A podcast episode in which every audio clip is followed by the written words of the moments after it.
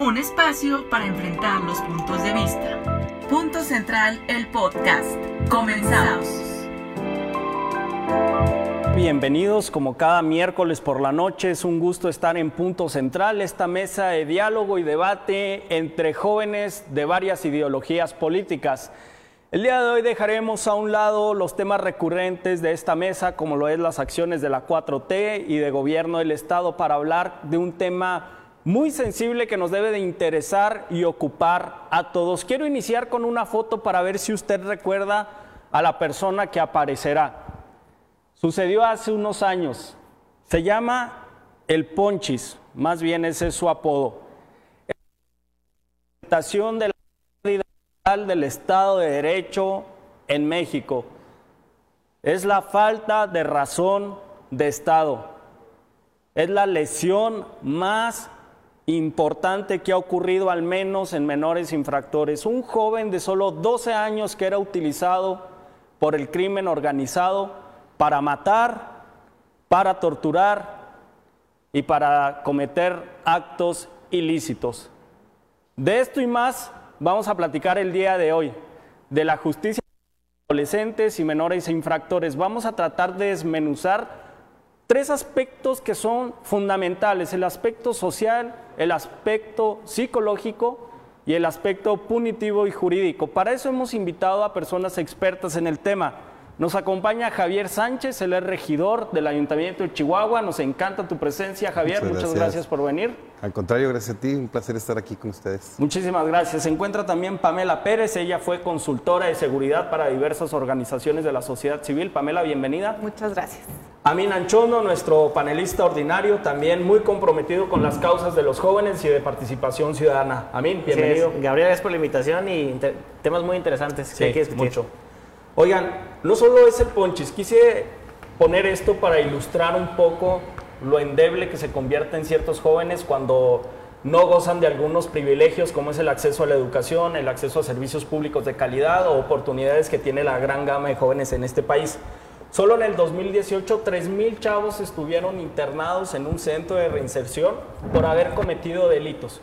Quiero que nos enfocamos primero en el aspecto social, qué influye o qué empuja a estos chavos a cometer ilícitos? ¿Por qué caen en las garras del crimen organizado? ¿Y qué podemos hacer como sociedad primero antes de pensar como autoridad para evitar que lleguen hasta estos actos antijurídicos? Quiero empezar contigo primero, Javier. Tú tienes experiencia ya en seguridad pública en el municipio de Chihuahua y nos gustaría que nos dieras tu primer contexto del tema. Mira, eh, hay mucho por hacer, tanto como sociedad como como parte del gobierno eh, tenemos que ocuparnos y más que preocuparnos por lo que está sucediendo actualmente con, con, los, con los niños y con los jóvenes. Eh, obviamente el tema social es fundamental, el tema familiar, eh, a veces escasa, la escasa convivencia que se tiene de los padres con los hijos, eh, eh, la escasa educación que se les brinda desde, desde casa y en las escuelas a los, a los chavos para que eh, vayan adquiriendo valores que les permitan llevar a cabo una sana convivencia social. Así es. lamentablemente, hay fenómenos que se presentan eh, en, las distintas sociedades y la nuestra no es la excepción, que llevan a, los niños y a los jóvenes a, llevar a cabo conductas antisociales por el hecho de estar a la moda o por el hecho de eh, seguir un patrón familiar o por eh, seguir algún liderazgo juvenil, etcétera. Entonces, bueno, eh, tenemos desde la casa que comenzar a trabajar con los, con los niños, cambiar ese, chip que, tienen actualmente inserto y comenzar a inculcar eh, valores, cultura de prevención, algunos temas importantes que... Me quedo con eso, Javier, que es primordial para evitar que una persona joven caiga en conductas delictivas. Pamela, analicemos poquito Para iniciar el espectro social de un menor infractor, Sí. ¿qué causas influyen y cómo lo podemos prevenir? Pues bueno, yo creo que es bien importante el, el decir desde el inicio, el delito es multifactorial. No hay un solo motivo por la que la persona comete un delito. Como tú dices, si eh, una persona está inmersa en una sociedad y una forma muy integral de verlo es, pues, por ejemplo, el modelo ecológico de la violencia, ¿no? Tenemos a una persona que, bueno, todas las personas tenemos una personalidad, tenemos ciertas características que son pues inherentes a nosotras.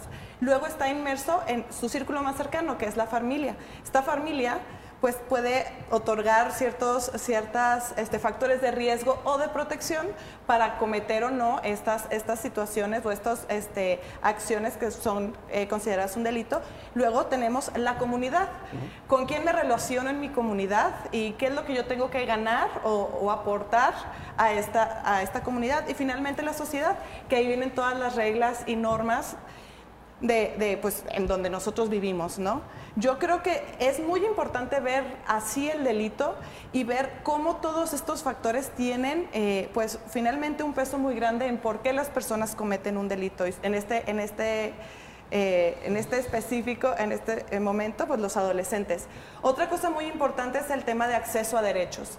Eh, la verdad es que el tema de justicia pues no todo mundo tiene el derecho de acceder a la justicia de la misma manera, ¿no?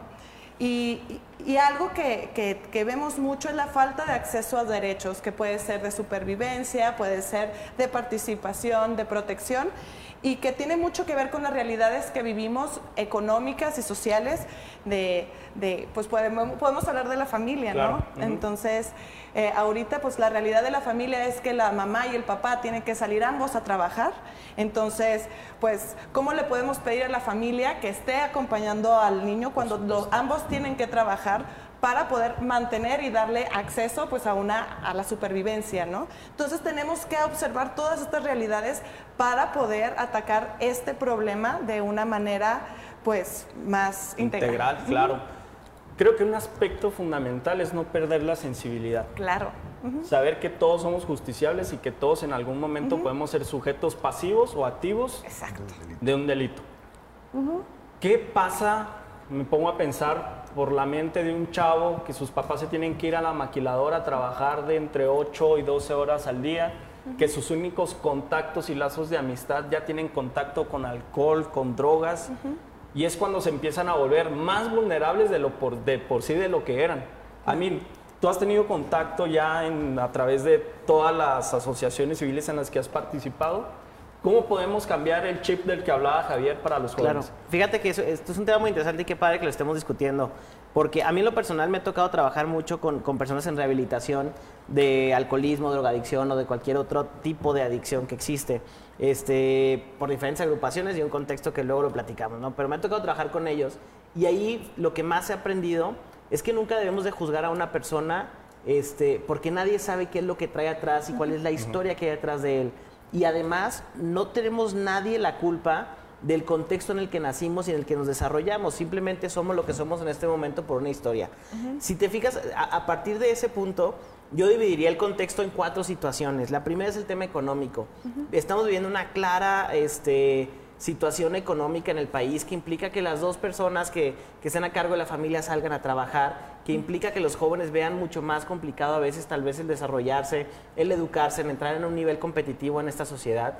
Estamos viendo ese tipo de cosas que los jóvenes nos damos cuenta y además con el acceso a redes sociales, pues te das cuenta de lo que existe y lo que aspiras. Por lo tanto, las aspiraciones son mucho más grandes y son igualmente complicadas de llegar a ellas. Otro tema es el tema social. Sí, claro que es cierto, la desintegración familiar, la desintegración de un tejido social que se conocía antes, las intolerancias, las diferentes cosas que, que existen como sociedad que provocan también que los jóvenes caigan en este tipo de, de, y se de vayan infracciones. rezagando. El tema aspiracional cultural sería otra de las vertientes por el que yo me iría.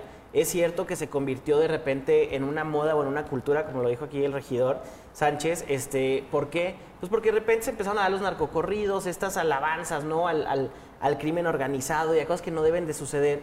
Y a las trocotas y a los rines, y te vas ahí en tema de cultura, donde la aspiración se convierte en eso y el llegar ahí es bien peligroso que los jóvenes entren en esa situación. Por eso yo vería el tema este, cultural aspiracional y por último el contextual.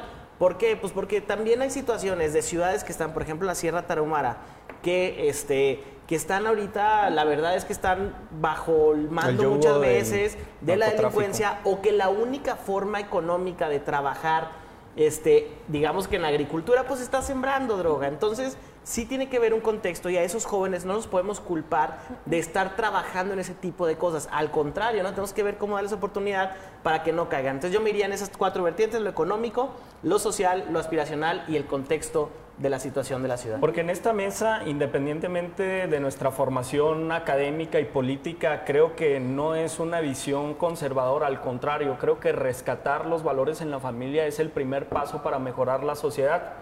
Les pongo un ejemplo que leí en 2016, a mí se me hace un estudio dramático que hace el Secretariado Ejecutivo del Sistema de Seguridad Pública, donde dice que al menos en el estudio que, re- que hicieron para, para 2016, habían participado 30 mil personas jóvenes en un hecho delictivo.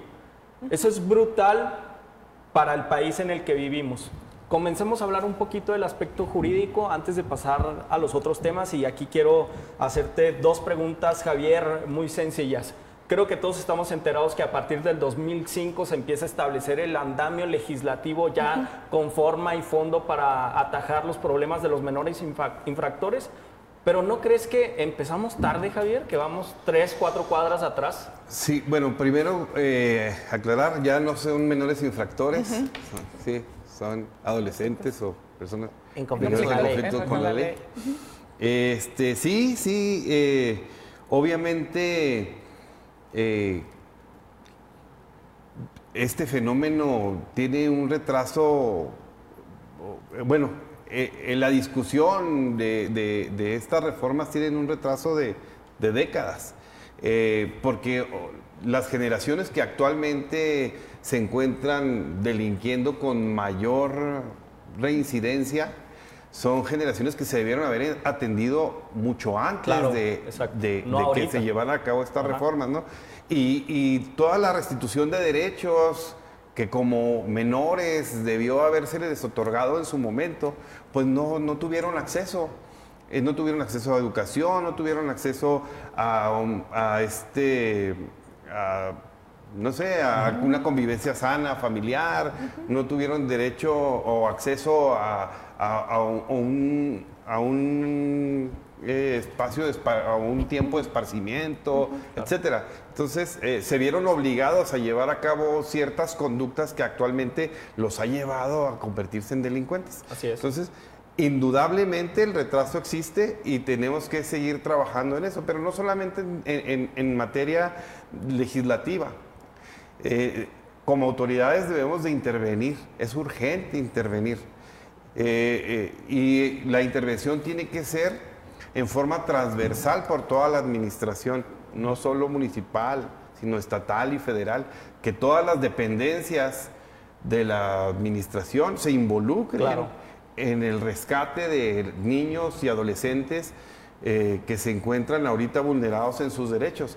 Que las áreas de cultura se involucren en el trabajo, Por las áreas de deporte, las áreas eh, eh, que tienen que ver con cuestiones de atención psicológica, eh, de atención de salud, etcétera, ¿no? O sea, debemos estar ya eh, todas las administraciones, incluyendo la Trabajando administración municipal, claro. trabajando en eso. Eh, la administración municipal de Chihuahua ya se encuentra trabajando en, algunas en algunos sectores de la ciudad con mayor incidencia delictiva y es a través de algunos proyectos de intervención que ya se han venido dando en donde hemos participado, eh, eh, que no se han dado los resultados que esperamos. Pero al menos ahí van, pues Pero ahí está vamos, el intento, claro, claro. el intento institucional. Hay una cosa que me llama mucho la atención de lo que mencionas, el plan de intervención. Yo creo que es medieval pensar que se va a solucionar cualquier conflicto, conflicto de índole, legal metiendo al bote a una persona. Sí. Sí, Incluso la legislación lo marca, son los principios fundamentales. Lo menos que se pueda recluir a una persona joven, e incluso también es un principio básico del derecho penal. Pero a ver, ¿existe la sensibilidad? Ya nos dijo Javier que en el municipio de Chihuahua sí se aplica, pero en la federación, en el estado, para olvidarnos de todo lo político para ponernos a chambear todos en una misma sintonía y obtener resultados, Pamela? Pues, pues mira, yo ahí creo que, aunque eh, nos falta mucho por hacer, creo que sí hemos tenido grandes avances en el tema de justicia penal para adolescentes sobre todo en el estado de Chihuahua, ¿no? Eh, pues desde 2017 que ya se que entra en vigor la ley de justicia penal para adolescentes, ha habido grandes cambios en este tema, ¿no? Sobre todo como tú dices, hay un cambio y el principal cambio que bueno es lo que más se percibió en, la comunidad es que antes se, podían se podía tener una pena de hasta 15 años cuando cometieras un, crimen. Robo, por ejemplo. Ah, antes de cumplir los 17. Ahora la pena máxima es de 5 años. Bueno, la población esto lo puede percibir como algo que no es justo, ¿no? O sea, algo que, que, puede no ser bueno para la comunidad. Pero bueno, eh, dentro de esta misma ley de justicia penal, pues se favorecen muchísimos otros mecanismos que sí llevan a la reinserción de una persona. Es importante pensar en el tema de justicia que una persona, aunque esté recluida cinco años, dos meses, cinco años o quince años, un día va a obtener su libertad y queremos pensar que esa persona al obtener su libertad no va a volver a cometer un delito.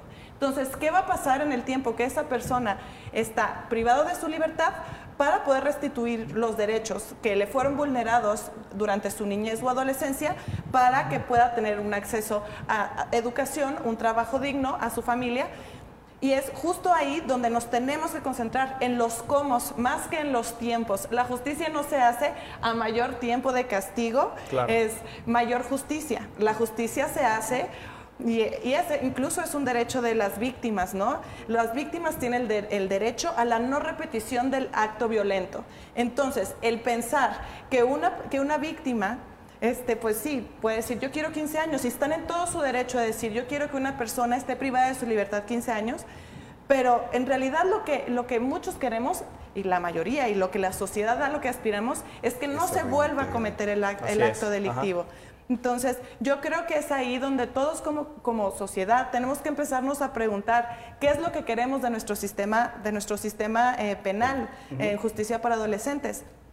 Y yo creo que, digo, ahorita que también estabas hablando un poco de, cómo vamos en la implementación, creo que eh, en Chihuahua existen comisiones de reinserción. Eh, por ejemplo, hay una comisión de reinserción aquí en Chihuahua, otra en Ciudad Juárez, una en Delicias, otra en Cuauhtémoc en donde de verdad el Poder Judicial eh, y la Sala Especializada en Justicia para Adolescentes han hecho un gran trabajo justo, junto con el Sistema Nacional de Protección de Niñas, Niños y Adolescentes, el CIPINA, que ellos se encargan de observar cómo cada estado eh, va en el cumplimiento de estos cambios que la ley del 2017 eh, nos está pidiendo y que en Chihuahua vamos a cumplir con todas las, con todas las, eh, pues con todos estos cambios ahora en junio, que este es, este es como el límite de tiempo para, para establecido. Para establecido.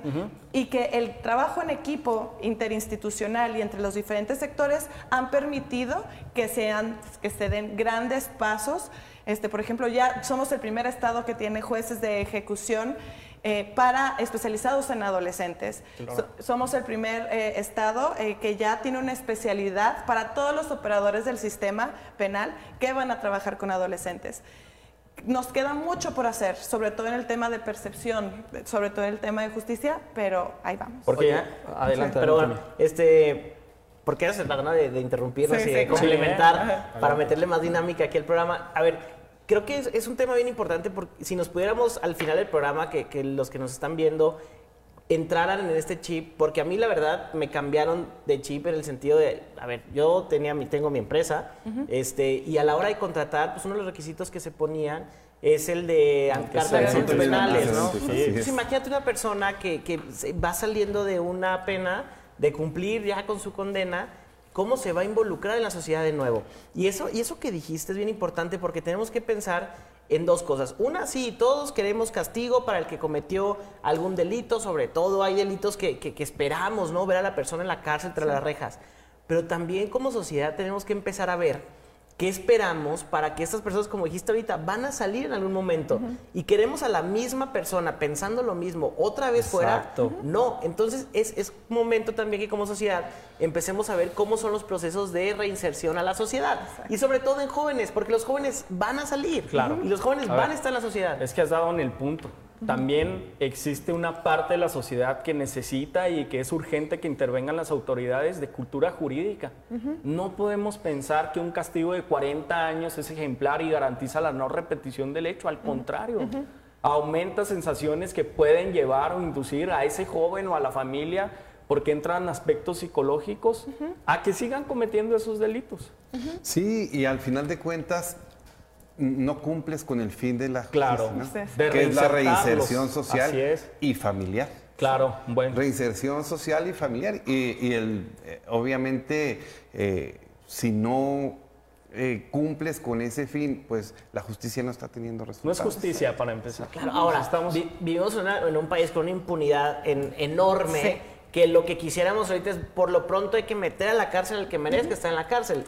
Y no vamos al paso más allá. Pero claro que es bien importante que haya instituciones, que haya este, áreas de los gobiernos revisando ese tipo de cosas. A ver, el tema de que les dicen a las cárceles escuela del crimen. Y eso todos lo sabemos, que, que se conoce, que ahí van y aprenden a delinquir. Ajá. Eso tenemos que quitarlo de la percepción de la sociedad y del hecho real. Y esto solo se hace con mecanismos re- reales de reinserción. Sí. Y empezar a generar esta cultura, que una persona que salió de la cárcel no significa que ya vaya a ser. Y ese chip lo platicamos el día de ayer, Pamela y yo.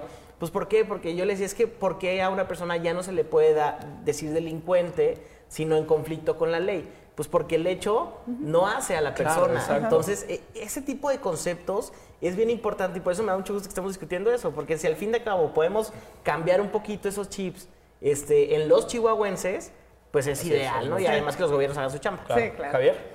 No, y también el tener en cuenta el análisis de, a ver, ¿por qué llevó o por qué esa persona llegó a cometer algún delito? Ese, Claro. ese niño, ese adolescente. ¿Qué le faltó Sí. que lo llevó a, a- a obtenerlo de alguna u otra forma? Le faltó algo que le permitiera el desarrollo personal, que al final de cuentas ese desarrollo personal es parte de los derechos que tiene como, como persona, es un derecho humano. Así es. Entonces, este, bueno, eh, hay que cumplir también con dentro de, de este sistema de justicia con eh, garantizar el desarrollo, garantizar el desarrollo personal, al final de cuentas. Y pensar en la justicia restaurativa también. ¿no? exacto. Justo Necesitamos inculcarlo en las autoridades. Y es justo eso. Y, y ahorita volviendo al tema, ¿no? Del tema de, de la normalización de la violencia. Yo creo que es muy importante el, el también darnos cuenta que en México, pues en México hemos tenido más decenas de cientos de miles de muertes en, en los últimos, pues más de 10 años, 12, 13 años. Esto también pone a México en una situación en la que tenemos un, un- un contacto extremo con la violencia y con, lo, eh, y con el duelo. Todo el mundo ha perdido a alguien que conoce Así debido a, a toda esta este, pues, ola de violencia que ha habido en México. Y es algo de lo que no hablamos, es algo de lo que no se habla. Tenemos toda esta generación de niñas, niños y adolescentes, viven en una generación en la que la violencia es, es, un es una constante Forma en su parte vida. de su vida, Forma de la parte de su vida, exacto. Y es muy importante también decir que en México ahorita actualmente las tres primeras causas de, de muerte de los jóvenes en el país de México son a causa de violencia. Así es. La primera es accidentes eh, debido a consumo de alcohol, es el suicidio y es, son los homicidios. Entonces tenemos que pensar en que ellos también están siendo víctimas de las violencias. Ellos son las primeras víctimas que los llevan a la muerte, ¿no? Entonces, con esta perspectiva también tenemos que pensar en estas nuevas estrategias de cómo vamos a hacer que la juventud sobreviva y que además sobreviva siendo pues, personas que vivan en la legalidad. Así es. Y sobre todo tratar de eliminar esta mirada punitiva y este deseo de castigo feroz que tenemos para que se haga cumplir la ley o que se haga justicia. Quitar ese estigma de la sociedad creo que debe ser uno de nuestros objetivos. Sí, claro, ahorita que mencionaba Pamela, y a ver, yo comparo un poco, y no sé si estoy mal, pero ya ahorita, me dirán. Yo comparo Sí, un, mal, un poco el tema de la delincuencia, por ejemplo, con una, una drogadicción o un alcoholismo. El- el- la persona que es drogadicta o alcohólica no es porque él quiera hacerlo, supuesto, está enfermo. sino porque hay un problema que no se atacó en su momento y que derivó o se está ocultando detrás de un alcoholismo y una drogadicción. Pasa exactamente igual en la delincuencia. Ah, hubo algo de fondo, una vivencia, un estado de vida, una situación que no pudo cumplir, algo que no pudo acceder o derechos que no pudo recibir que lo orillaron a este tema. Entonces, tiene que haber dos partes. Creo que aquí la preventiva, sí la punitiva cuando se merezca, pero también la restaurativa en ese proceso. Porque hay personas, a ver, que todos queremos ver en la cárcel. Un César Duarte lo quieres ver tras las rejas. Pues sí, pero no, no significa que vaya a perder sus derechos, ¿no? No íbamos a hablar hoy de eso. No, no, no. O sea, a ver, es que son, son como lo- el, el- en moda. el imaginario colectivo. Por supuesto. Aparte, ahorita hay que decir el, el- el- el tema, ¿no? Los- lo de la Suprema Corte del día de hoy, pero, pero a ver, son cosas que en el, el tema colectivo, pues lo quieres ver en las rejas. Claro. Pero no significa que esta persona no vaya a tener acceso a su derecho y a la, rehabilitación, restauración de todo lo que hizo. Y yo creo que aquí el tema más importante es el tema de la impunidad a mí. Eh, yo creo que, que, como dijimos, la justicia actualmente es selectiva. Para algunos funciona la justicia de cierta manera y a menos derechos que tengas acceso, es más probable que la justicia sea mucho más punitiva para contigo, más que restaurativa. Eh, creo que, y eso, y yo ahorita que tomaste, tocaste el tema de la justicia eh, restaurativa, pues yo creo que pues, son tres puntos bien importantes de la justicia restaurativa, ¿no? Uno, que, que finalmente eh, los delitos se, se definen como esta ruptura en la comunidad. Si yo cometo un delito, estoy rompiendo algo en mi comunidad. La otra es de que todos los delitos o todas las ofensas tienen que ser retribuidas por el ofensor. Y la tercera y la más importante, que es en la que se basa el, tema de justicia restaurativa, es que el ofensor debe de tomar la responsabilidad del hecho violento que se generó y retribuirlo de alguna manera a la, a la sociedad. No siempre tiene que ser directamente la víctima y eso también es otra cosa que tenemos que tener en cuenta. Pero y, y yo creo que la parte más importante es cómo generamos estos procesos en la que, digo, a todo mundo nos cuesta mucho trabajo. ¿eh?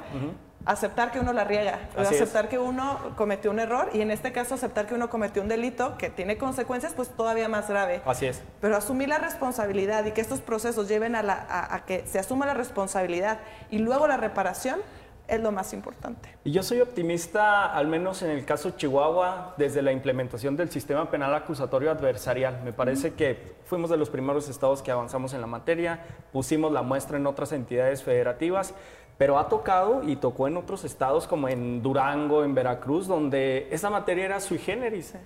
Primero estaba del lado administrativo, donde ni siquiera el Poder Judicial tenía conocimiento de lo que estaba sucediendo.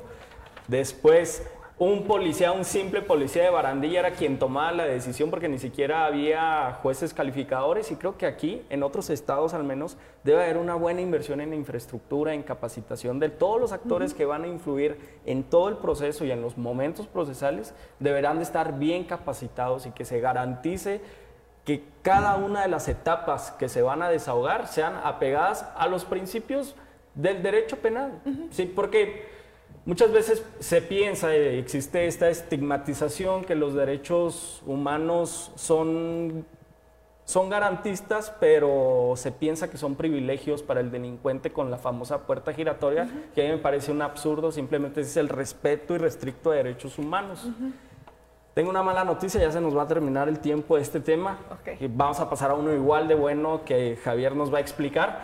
Pero nos- me gustaría que hiciéramos unas conclusiones breves de, de este tema. ¿A dónde vamos? ¿Qué queremos? ¿Cómo podemos lograr nuestros objetivos? Comenzamos contigo, Javier. Mira, eh, tenemos, estamos en un lugar eh, o en un tiempo privilegiado. Nosotros eh, en el estado de Chihuahua hemos sido pioneros en la implementación de, gran, eh, de estos modelos de, de justicia. Eh, somos punta de lanza, pero además somos modelos replicables. Claro. Eh, el, el modelo nacional está basado en el modelo de Chihuahua. Chihuahua, así es. Eh, la sociedad, eh, los litigantes, eh, los estudiosos del derecho ya tienen un conocimiento más amplio que el, resto de, las entidades federativas. Y, esto es bueno porque eh, vamos creando eh, con esto eh, esa cultura de legalidad que es importante que, que permee en la sociedad. es una ventaja el que ya nuestra sociedad, al menos en el ámbito local, esté acostumbrada a este nuevo modelo de justicia, que ya lo ven como algo normal, a, diferencia del resto del país en donde todavía están comenzando con la implementación. Hay resistencia. Así, resistencia al cambio sobre todo, ¿no? Por parte de, unos y otros, ¿no? De, tanto de las autoridades como de los que se encuentran sujetos a un proceso de, justicia penal. Eh, pero bueno, eh, invitar a, la ciudadanía a que no deje a un lado eh, el llamado que hace la autoridad para ir trabajando con nuestros jóvenes. Eh, el, ejemplo que ponen las autoridades desde el, momento en el ejemplo tan simple como es el establecer una multa a quien hace apología del delito a través de la música. Claro. Eh, a, que trabajemos con nuestros hijos, con nuestros vecinos, con, como maestros con los alumnos, para que ellos vayan cambiando las actitudes y bueno, hacer el llamado general para que podamos eh, pues rescatar voy a, nuestros Voy a, sonar pues, demasiado romántico, pero siempre lo he argumentado que la solución a muchos de los conflictos penales, judiciales y sociales es el amor Claro que sí. Sí, qué bonito. ¿Por qué lo viste así, eh? No, porque claro que sí. Creo que puede ser una base muy sólida para evitar conductas ilícitas. Y, aunque se rían, yo creo, hay metodologías que, que son basadas en, en, fundaciones, que de hecho acaba de, de, ser nominada al Premio Nobel de la Paz, del cómo los procesos de, de reconciliación tienen mucho que ver cómo reconocemos, cómo, cómo nos da miedo decir la palabra violencia, ¿no? U odio. Y, y creemos que es algo muy real pero por el otro lado tenemos esta parte de, la generosidad, del amor. Y, que nos da miedo porque pensamos que es algo cursi, pero en realidad no es algo cursi. no me juzguen. no, no, no, Y justo hoy vamos a hablar de un tema porque el tema de las de, cómo se da la justicia en los pueblos de usos y costumbres que todavía y de cómo las comunidades indígenas utilizan ese tema de si la riegas lo restauras y pides perdón a la comunidad, etcétera. Lo que también hemos perdido mucho es el sentido de comunidad como chihuahuenses y creemos que, por ejemplo, el gobierno es el único que debe estar vigilando que esto suceda. Cuando no es así, cuando si, si pensamos en un sentido familiar, a ver, en la familia alguien la riega y todos se preocupan para que esta persona pida una disculpa y se repare y no pase nada y sigue esta convivencia. Bueno, si trasladamos esto a la sociedad debería ser exactamente igual. Los chihuahuenses debemos estar preocupados porque exista un buen sistema de reinserción social, igual de, de preocupados porque la impunidad se termine pero también que existe esta segunda etapa, que son derechos humanos. El regidor trae ahí una iniciativa excelente, pero no se me adelanten, por favor. Vamos primero a un corte y vamos a regresar para platicar de la justicia cívica, un tema todavía más interesante del que vimos. Vamos a un corte y regresamos. Estás escuchando Punto Central, un espacio para enfrentar los puntos de vista. El regidor Javier Sánchez, además de que es un muy buen amigo de Punto Central, es presidente de la Comisión de Seguridad y tiene una propuesta que se ha subido ya para un reglamento de justicia cívica. No voy a decir nada y les voy a pedir que guardemos silencio para escuchar aquí al regidor. A mí me parece pocas veces, pocas veces lo, le digo al aire a una autoridad que tiene una propuesta maravillosa, pero a mí me parece extraordinaria esa propuesta. Si les puedes contar un poco de lo que se trata. Es un paso importantísimo en la cultura de la legalidad en el municipio de Chihuahua. Y es precisamente eso, establecer los instrumentos necesarios para garantizar el cumplimiento eh, de la ley eh, y fomentar la cultura de la legalidad.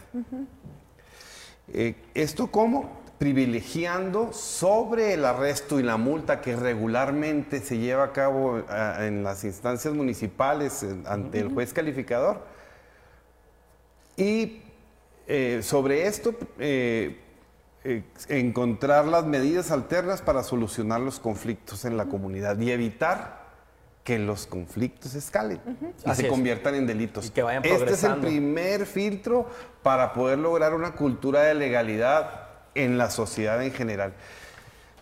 ¿Cómo? Este, a través de eh, la im- implementación de jueces cívicos, eh, mediadores, a través de policías y eh, los propios jueces cívicos que resuelvan controversias en situ, que nos ayude a que eh, los- las personas eh, puedan tener una sana convivencia y Así que es. no vayan a ir a cometer un delito de una cuestión de simple convivencia. Así es.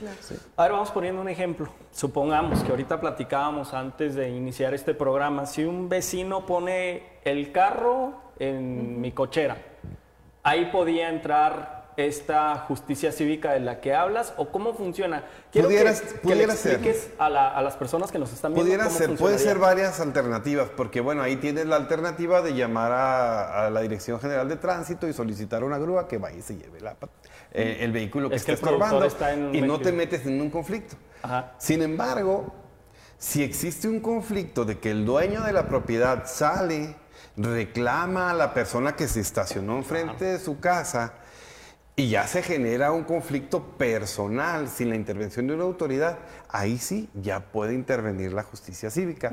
¿A través de quién? A través del propio policía municipal que llegue a la atención del conflicto, pueda llevar a cabo un proceso de mediación y solucionar inmediatamente el conflicto. Y si no tiene la posibilidad de hacerlo así, trasladar a las personas que se han conflictuado ante el juez cívico para que éste lleve a cabo esa mediación o establezca una sanción para alguno de los responsables. Profundizar en esta óptica de conciliación siempre nos va a llevar a un Claro, positivo, además, a ver, como ciudadano hay cosas que dices tú, oye, pues me bronqueé con mi vecino porque siempre se estaciona, bueno, digo, usando ese mismo ejemplo, ¿no? Siempre se estaciona alto. ahí, ¿qué puedo hacer? Híjole, ir a ponerle una demanda para que inicie un proceso que sé que va a tardar muchísimo tiempo, que no va a solucionar en el corto plazo mi problema. Y bueno, esto que hace, pues obviamente hace que las personas eviten llegar a la denuncia y además que el conflicto escale en una forma Claro. donde no Por le supuesto. conviene a los Sí, dos que involucrados. ese es- Que ese es otro, es, es otra, um, otra hipótesis. No solamente el hecho de que llegan y se estacionan afuera de tu casa por única vez, sino que reiterativamente Claro. se Pasa, estacionan exacto. afuera de tu casa. Entonces ya accedes a un tema de justicia donde se expedita, bueno, ahí mismo no se puede solucionar el problema, donde hay un mediador que tiene las capacidades y que se va a capacitar Que las debe tener, a la policía, claro. Ajá. Y si esa persona en el momento no puede, pues se pasa a otro lado, pero se resuelve rápido el Claro. problema y hay una hay un juez en este caso que va a determinar quién tiene la razón en caso de que no se arregle ahí.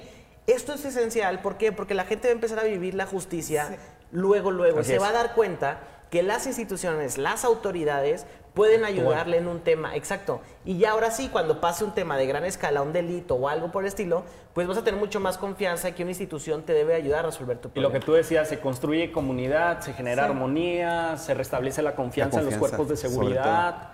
Pamela, sé que Y- quieres opinar. Y sobre todo que finalmente también, agregando a todo lo que ustedes han dicho, es que la justicia también se vuelve en un proceso reeducativo en el tema cívico, ¿no? Por supuesto. Eh, muchas veces existen incluso estas, estas discusiones de que lo que es delito o no, lo que es una falta administrativa o no.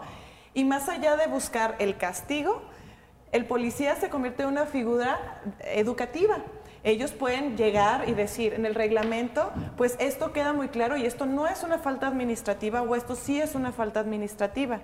Y que también, pues finalmente redignifica también y acerca mucho a la figura del policía con las comunidades, que es algo que también nos hace mucha falta aquí eh, en, en, En el pues, en- en el país, ¿eh? país. Sí. Pero, país. pero vamos más allá, ¿eh? ¿Qué pasa con el ebrio consuetudinario que cada lunes y martes se encuentra detenido en las instalaciones de la Dirección de Seguridad Pública Municipal y que tiene que cumplir 36 horas o pagar una multa y salir y no pasa nada? Bueno, vamos a buscar el fondo.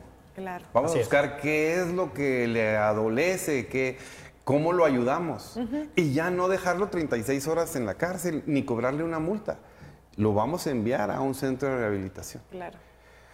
Que lo ayuden, que haya personal especializado de la, de la sociedad civil organizada que ya ahí se involucra con la eh, Dirección de Seguridad Pública Municipal y colabora Así es. en la solución de esos Porque esto que tú propones, regidor, de la justicia cívica también es un freno a la progresividad que existe en las conductas ilícitas. Claro. Vamos a ponerle el freno de mano a un atisbo de algo grave que puede suceder como lesiones o homicidio. Ya lo frenamos, lo restauramos y también en buena medida luchamos para que ya no se repita ese hecho. Hay algo, me preocupa lo normativo y lo jurídico. ¿Qué va a pasar con el bando de policía de buen gobierno? Se aprueba Total, ya. totalmente y entramos a una nueva etapa eh, de, la de la justicia Pues sería cotidiana o eh, justicia cívica este, con un nuevo reglamento, un reglamento de justicia cívica para el municipio de Chihuahua. Y lo importante es que, a ver, que estemos discutiendo esto en este momento porque justo está el proceso este, en comisiones de regidores para que esto suceda, ¿no? Para, para sacar un buen reglamento y sacar las dudas y además el momento como de opinar, etcétera. Por eso eh, la importancia del tema, además de que es un tema muy profundo y es un tema bien interesante, que, que a la hora de que salga el reglamento inicia una etapa de pedagogía social donde todos Claro. aprendamos que eso existe y cómo usarlo, etcétera. Pero además de que está ahorita la etapa, digamos, legislativa en el municipio para que salga ese reglamento. Por eso la Sí. importancia y la Y pertinencia en este reconocer, momento. reconocer que no estamos inventando el hilo negro. Claro, ya está. Sí, claro, Sí. exacto. Eh, Es, es un modelo homologado a nivel nacional, que estamos nosotros adop- a- a- adaptando a la, a la realidad del municipio de. Chihuahua. Eh, estamos tomando ah, algunas de las eh, análisis que ya se hicieron a nivel nacional que puedan, en- que ¿eh? puedan enca- encuadrar en, en- en la realidad del municipio de Chihuahua para aplicarlos. Eh, obviamente tuvimos la intervención de personas especialistas en, en el tema eh, que han estado trabajando desde la construcción de este modelo homologado a nivel nacional, desde el Secretario Ejecutivo del Sistema Nacional, la Secretaría de Gobernación Federal, eh, USAID y algunas otras eh, entes de- gubernamentales y de eh, la sociedad civil que, que participan y que se han involucrado en, en estos temas en, en Chihuahua. Que Es- tampoco la abrogación del bando de policía nos debe de preocupar. En No, una no. lectura que hice, el 78% de los bandos de policía en todo el país ni siquiera ha sufrido una modificación en los últimos 10 años. Imagínate. Exacto. Es una locura.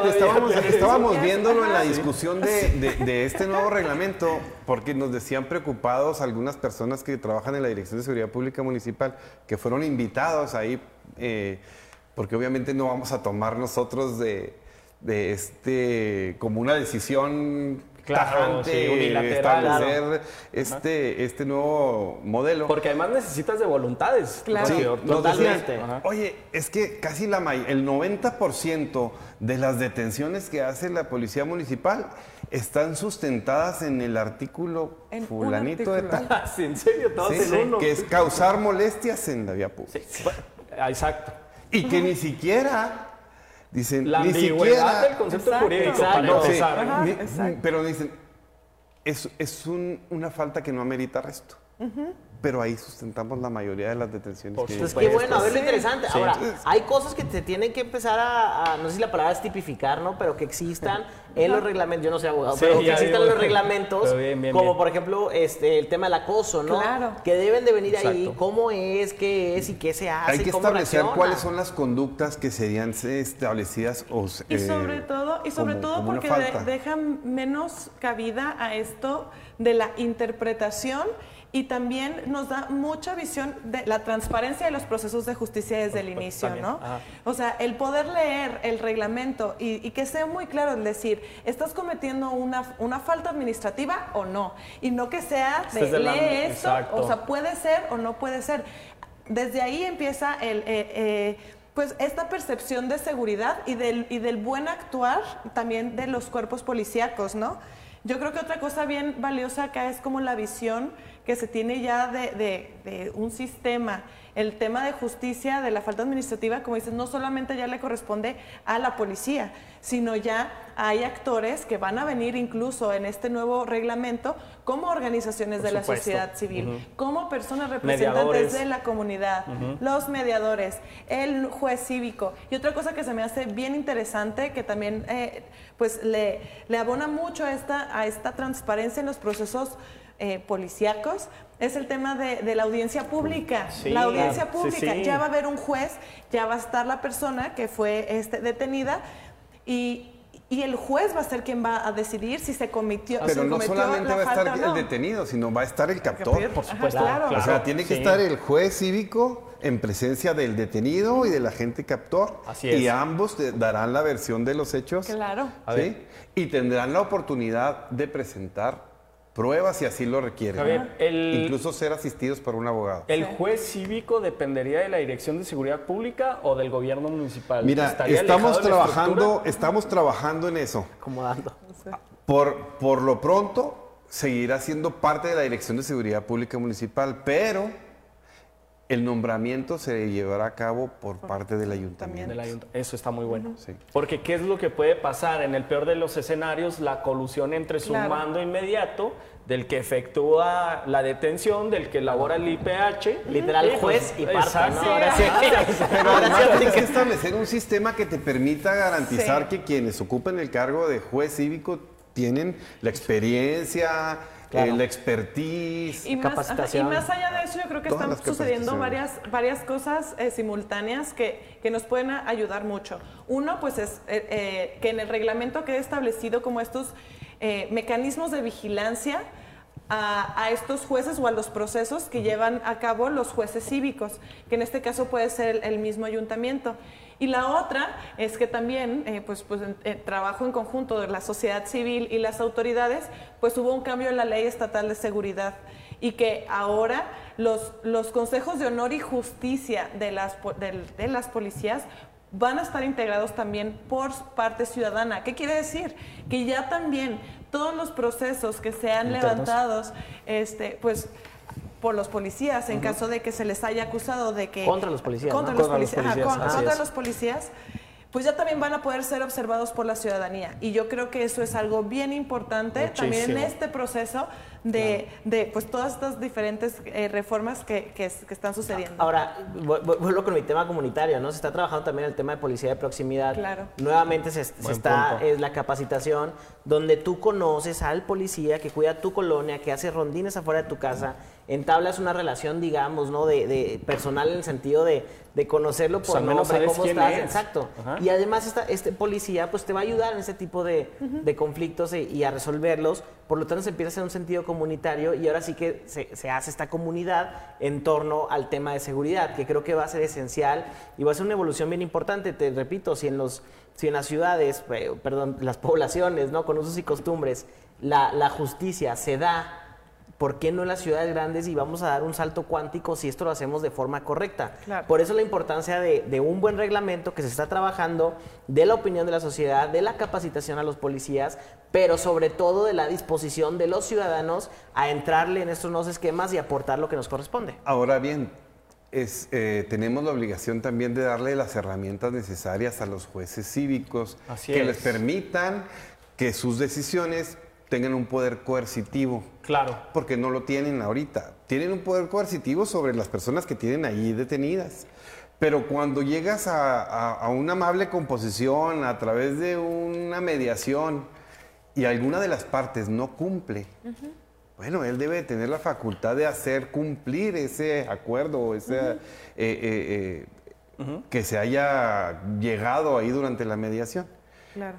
Y le tenemos que dar esos dientes para que pueda ir por, aquel que no ha cumplido y ahora le hacerlo Porque le cumplir pasa a través de mucho un a arresto o una justicia multa. alternativa en Fiscalía General del Estado. Muchas veces se queda la zozobra y la incertidumbre de la víctima o el ofendido.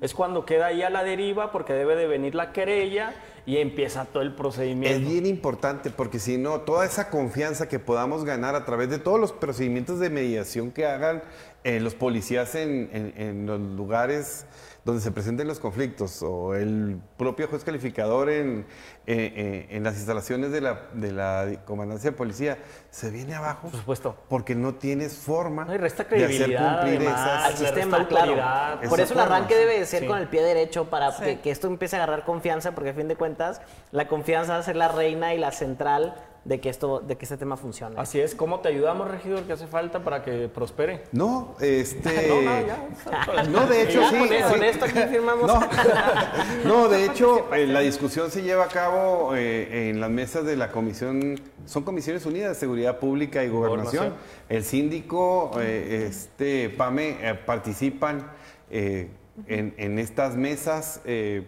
Hacen las aportaciones, estás invitado cuando gustes Gracias. ir y participar. Este, igual, no sé, alguna forma de hacerte llegar la invitación para que estés enterado del momento en que se llevan a cabo las discusiones. Eh, son temas muy delicados los temas de seguridad pública. Obviamente las invitaciones son más restringidas que para los temas de participación ciudadana, por ejemplo, en donde se hace la invitación a la comunidad en Y sin general. asustarnos, ¿eh? es una rama que necesita de conocimiento técnico amplio porque se toman decisiones trascendentales que afectan la vida diaria de las personas y de los bienes jurídicamente tutelados. así ¿no? es, Es así es. preocupante. Pamela, Ha- Hablan Pues, mucho en temas de sí. abogados, o sea, Sí, ¿verdad? en léxicos avanzados. Yo creo que yo creo que un punto bien importante para poder hacer que esto funcione es poder armar bien nuestro nuestro sistema, ¿no? ¿Quiénes van a ser los actores y cuáles son las responsabilidades de cada uno de los actores de este sistema? Como en, este, en estos nuevos procesos vamos a poder ver cómo sucedió eh, esta falta administrativa y cuáles son las necesidades de la persona, porque pues también se está sugiriendo que haya un médico y que haya una persona que, haya una que haga una evaluación de riesgo para la reincidencia de esta falta administrativa en estos procesos. El poder tener esta red de instituciones públicas, de organizaciones de la sociedad civil, de centros de mediación, de incluso eh, pequeñas comunidades eh, en las colonias que le den seguimiento y que de verdad estén haciendo cumplir pues la pena o, o el proceso o estos mecanismos alternos de solución de conflictos. tiene un seguimiento puntual, ¿no? Exacto, yo creo que eso es clave eh, para poder eh, tener pues ahora esta justicia cívica funcionando eh, para bien aquí en la ciudad. Así es, Pamela, te agradezco mucho que hayas venido No, a Punto Central. gracias. Ajá, muchas gracias. A mí la Ya se no acabó. conclusiones ya se acabó. sí, Se pasó muy rápido, pero qué, qué- qué importante. La verdad es que son temas bien importantes, son temas que, digo, ya, la, ya el tema de inseguridad volvió a ser la principal preocupación de los mexicanos. Por un momento casi llega la corrupción a estarlo, pero ahorita ya volvió a despuntar. Creo que lo que está viviendo en el país pues implica que tomemos cartas en el asunto. Estas son cartas en el asunto, porque siempre decimos la frase, pero ¿qué sigue, no? Este tipo de, de cambios que implica romper paradigmas, romp- romper formas de pensar, incluso en la propia policía municipal, que luego sería otro tema, ¿no? Preguntarle al director cómo lo está recibiendo la policía, los elementos, Vamos piensan, director. etcétera. Pero esto es empezar a darle un, mo- un una nuevo esquema, una nueva visión, a ver si así logramos reducir los niveles, es ¿no? un Y a ver muy si así- exacto, y a ver si así logramos también que los ciudadanos nos comprometamos con el tema de combatir la impunidad y empecemos a denunciar, empecemos a, ir a las instituciones, a decir lo que vemos, lo que sucedemos, a aportar pruebas, etcétera. Creo que este tema, además de ser muy bueno para resolver conflictos de forma inmediata, va a ser una pedagogía social súper importante en un tema de justicia y de prevención de la delincuencia y además el sentido de comunidad que vamos a conformar en las colonias, Claro. en, los, en las áreas sociales, etcétera, va a ser bien Es importante. un Entonces, experimento qué- bien fregón. Qué padre que nos toque ver esto y qué padre que podamos resolver muchísimo de los temas que hablamos al inicio con este tipo Así de es, se mecanismos. complementa. Regidor, te dejé la última participación para que tengas más tiempo adelante. Sí, no, claro, mira, es un tema eh, que ha sido un compromiso por parte del presidente municipal, la, la maestra Eugenia Campos, desde el Plan Municipal de Desarrollo. El compromiso es tener una ciudad más segura. Yo creo que este tema, el nuevo reglamento de justicia cívica, aporta mucho a la seguridad de los ciudadanos en el municipio de Chihuahua. Eh, obviamente esto nos ayuda a tener policías más capacitados, policías con una mejor atención hacia los ciudadanos, policías en los que los, la- los propios ciudadanos puedan confiar y sentirse pues, seguros y, y- y- y- y, bueno, eh, recuperar esa confianza en la policía, en quienes imparten la justicia desde la Dirección de Seguridad Pública Municipal, ahora con la, con la implementación de los jueces cívicos. Y, y, bueno, esperar que esto vaya encaminado también a mejorar lo que veíamos ahorita en el primer bloque, el tema de que haya cada vez menos eh, jóvenes, niños que eh, Delincan, ¿no? delincan y, que, y, que, y que, bueno, esto nos ayude a controlar el aumento de la delincuencia, eh, a aumentar el sentido de seguridad que, que, que- Así al es. que tenemos derecho a lo mejor también Claro. todos los ciudadanos, Sí, ¿no? Regidor, Este, te agradezco muchísimo que hayas venido. No, Todo contrario. nuestro apoyo para que prospere tu iniciativa y aquí siempre tendrás las puertas abiertas en Punto Muchísimas gracias, es un placer. A mí, muchas gracias por venir. Gracias a ti, Gabriel. Pamela, invitadísima las veces que quieras. Gracias, muchas gracias. Yo lo único que invito a todas las autoridades es a no perder la sensibilidad y el humanismo en el tema de seguridad. Nos vemos el próximo miércoles, 10 de la noche, en Punto Central. Muy buen- buenas noches. Un espacio para enfrentar los puntos de vista. Nos vemos en el próximo punto central.